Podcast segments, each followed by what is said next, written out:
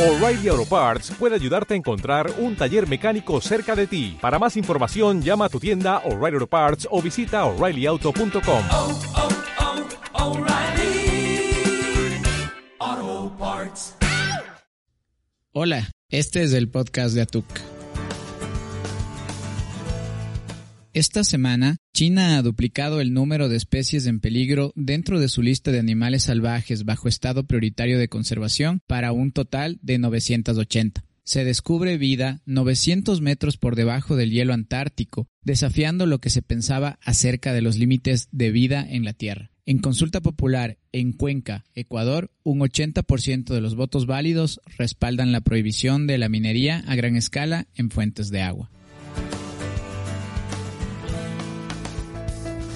Bienvenidas y bienvenidos al podcast de Atuk, el show que combina ciencia, economía, ambiente, tecnología y sociedad.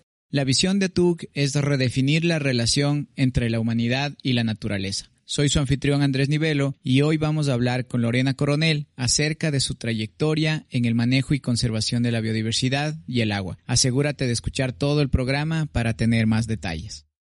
Nuestra invitada de hoy es Lorena Coronel. Ella es geógrafa con una maestría en manejo y conservación de la biodiversidad y con experiencia en mecanismos financieros para la conservación. Lorena tiene una pasión por la gobernanza del agua. Hoy va a compartirnos un poco más de su trayectoria y conocimiento. Hola Lorena, muchas gracias por estar aquí. Hola Andrés, un gusto estar aquí con ustedes. Muchísimas gracias por venir y aceptar la invitación. Lorena, cuéntanos un poco más de ti, por favor. ¿De dónde eres? ¿A qué te dedicas? ¿Cuál es tu experiencia? A ver, nací aquí en la ciudad de Quito, eh, estudié geografía, eh, tuve la oportunidad de hacer una maestría en manejo y conservación de bosques y desde la maestría estuve muy enfocada en eh, a la conservación del agua, cómo estos bosques podían ayudar y aportar a proveer agua para las ciudades. Eh, desde ahí he estado muy vinculada en trabajar en mecanismos para la conservación, sobre todo en lo que son mecanismos financieros. Mm, esto me he dedicado los últimos 12 años apoyando a crear específicamente fondos de agua en, en Latinoamérica.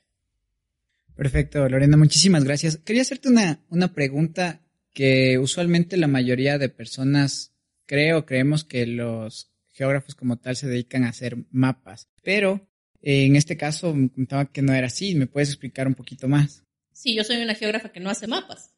Entonces, siempre todo el mundo dice como, ¿y cómo eres geógrafa y no haces mapas? Y, y, siempre les digo que yo soy más geógrafa que cualquiera, porque en realidad la geografía es esta relación entre los seres humanos y el espacio y el territorio, que se traducen en un mapa. Eh, entonces, un mapa lo puede dibujar un cartógrafo, no necesariamente un geógrafo. El geógrafo lo que hace es analizar estas relaciones que se dan en el territorio.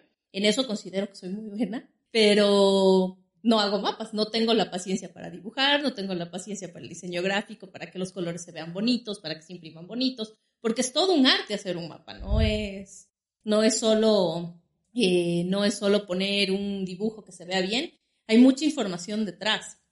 Entonces, el poder plasmar a que esto sea bonito realmente no, es mi fuerte, pero sí creo que eh, la geografía es mucho más que solamente un mapa. Entonces, a veces ese, ese esquema que nos han puesto los geógrafos de que un geógrafo es un hacedor de mapas, eh, se queda muy corto para lo que realmente un geógrafo puede hacer. Perfecto, gracias Lorena por aclararnos. Quisiera que me digas, por favor, que ahora que conversábamos un poco antes, ¿Y qué te ha llevado a mirar a la conservación en sí del agua desde un punto de vista financiero? Alguna vez eh, tuve la oportunidad de estar con un, en una conversación con, un, con el ministro de eh, de ambiente de Costa Rica, que fue uno de los promotores de que Costa Rica se vuelva un país verde. Y él muchas veces nos decía, eh, para hablar de ciertos temas tenemos que traducirlos a un lenguaje que el otro entienda. Entonces nos decía, si tú quieres hablar con un economista, y tú les cuentas todos los beneficios que te puede brindar la naturaleza o la importancia de una especie emblemática, probablemente no te va a entender. Si tú le traduces a su lenguaje, a lo que él entiende que son los números, probablemente sí vas a poder captar su atención. Entonces, era un poco la estrategia que ellos plantearon al, hacer todo, muchas metodologías de valoración económica y todo, porque tú no estás valorando per se la naturaleza, sino le estás poniendo un número para que también la otra persona pueda entender esa importancia en el lenguaje que ellos manejan. Entonces, eh, hablar eh, del tema financiero al hablar de conservación es muy importante, por un lado, el entender que la naturaleza sí está dándonos un aporte para, para nuestra subsistencia, para nuestro bienestar. Y también em, el otro lado es que, y a eso van mucho, a eso van y a eso se enfocan estos mecanismos financieros, es que a la larga todos tenemos una responsabilidad en este entorno natural. Entonces, muchas veces estos mecanismos lo que hacen es ser ese motor para que distintos sectores o distintos usuarios puedan tener un rol en la gestión de esos recursos, que en algunos casos son parte fundamental del giro de sus propios negocios. Me parece muy interesante. Aquí me nace una pregunta como tal porque hay muchas personas que se oponen a relacionar a la naturaleza con la economía, que es justamente lo que me acabas de comentar. ¿Cuál es la opinión sobre, sobre esto? ¿Cuál es tu opinión sobre esto aquí? A ver, no creo en que tú debas hacer una transacción con la naturaleza. O sea, yo no te puedo vender la naturaleza per se, pero sí puedo valorarla para que esto se traduzca en que eso se gestione. Porque el error, yo creo, es, eh, está en dar por hecho que la naturaleza está ahí y siempre va a estar ahí. La naturaleza necesita gestión, la naturaleza necesita inversión, necesita un esfuerzo para seguir manteniendo su estado. Entonces, para poder canalizar eso, muchas veces tienes que volverlo eh, de una manera eh, que se genere confianza y transparencia. Es como que yo te diga ahorita, dame un dólar. ¿Para qué? ¿Por qué? ¿En qué lo vas a emplear? Es exactamente lo mismo. es crear una información suficiente y confiable para que si tú, tú sí tengas la confianza de que eso se va a invertir en algo en lo que tú crees. No es necesariamente que tú estás comprando el bosque. Lo que estás apoyando es a que eso se conserve y se mantenga en ese estado. Muy interesante, la verdad. No me, no me, no me lo esperaba. Me ha hecho pensar mucho, pero me parece, creo que un punto de vista súper interesante. Obviamente pensando en los otros puntos de vista, ¿no? Que usualmente se oponen ante esto. Quería regresar a una de las cosas que hablamos al inicio, que era tu pasión, la gobernanza. No sé si me quieres comentar un poco más o nos quieres comentar un poco más sobre esto. A ver, el tema de la gobernanza son básicamente las reglas del juego. ¿Cómo están establecidas las reglas para que este recurso se gestione? Hoy más que nunca el agua cobró una nueva relevancia. Entonces yo te apuesto que antes de llegar a esta entrevista te lavaste las manos unas cuantas veces. Em, más allá de lo que ya teníamos habitualmente, que el agua para la vida, para el consumo, que necesitamos agua para vivir, somos el 70% de agua, son muchas cosas que vivimos diariamente. Hoy más que nunca el agua cobró una nueva relevancia en temas de salud. Entonces el agua se vuelve en este elemento importante, eh, trascendental para la vida en un montón de aspectos. Entonces la gobernanza es cómo, eh, y esto es en cada país, en cada lugar, cómo se articulan todas estas instituciones, actores, qué leyes rigen para gestionar este recurso. Entonces, cada país, cada lugar tiene sus reglas y llegan hasta escalas muy pequeñas. Tú puedes tener comunidades que han establecido ciertos mecanismos de gobernanza a través del agua, sin necesidad de que haya una ley, una política, son acuerdos internos. Pero a nivel, eh, y esto también va por escalas, a nivel nacional, cada país maneja sus propias reglas, sus, propios, sus propias normas para gestionar el agua. Entonces, lo que me apasiona es ver esas diferencias, ver esas cosas que nos unen y también esas cosas que nos separan y cómo esto afecta, el, afecta la gestión del recurso como tal. Porque el agua es tan importante que a veces podría pasar que la damos por sentado, que está ahí y que existe. Entonces, esa, esa gobernanza y el establecer estos límites es bien importante en cómo va a afectar la disponibilidad y la oportunidad de que tú tengas un vaso de agua en este momento para tomar. Entiendo, ahora entiendo un poco más eh, por el tema de la gobernanza como tal y entiendo también por qué se convierte en tu pasión, o como nos comentabas al inicio. Quisiera que nos puedes comentar un poco más cómo te ha inspirado esto aquí en tu trabajo.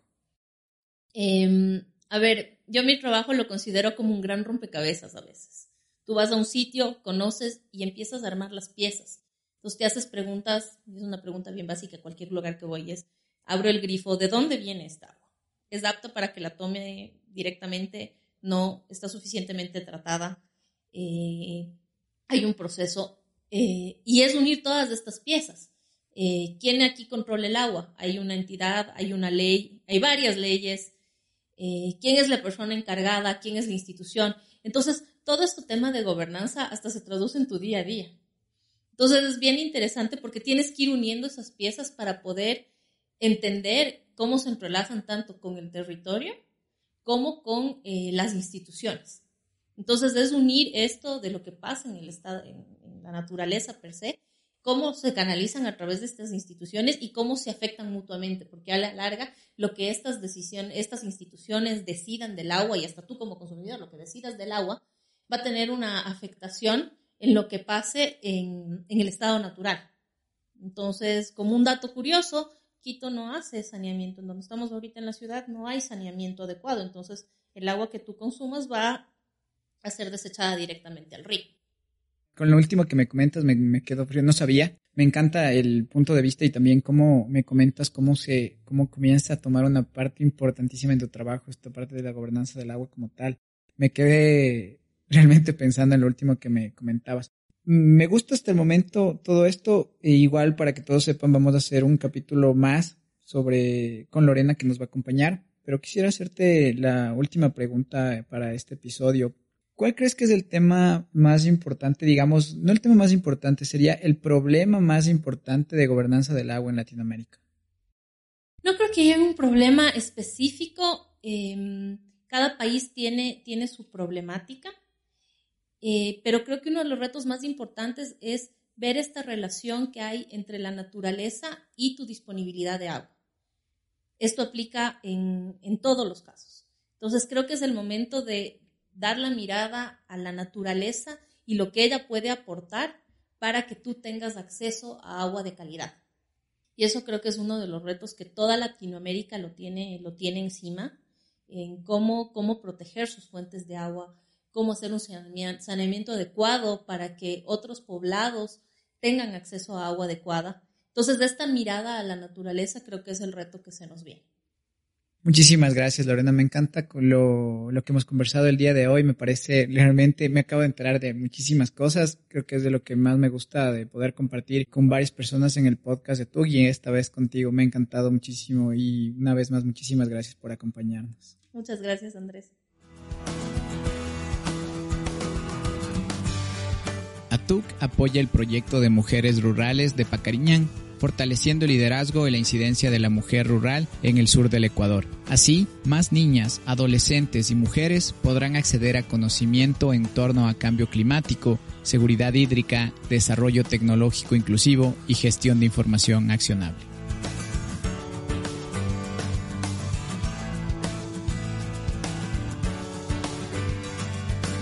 Estos son algunos mensajes clave que aprendimos el día de hoy en el podcast de Atuk. La geografía es la relación entre los seres humanos, el espacio y el territorio que se traducen en un mapa.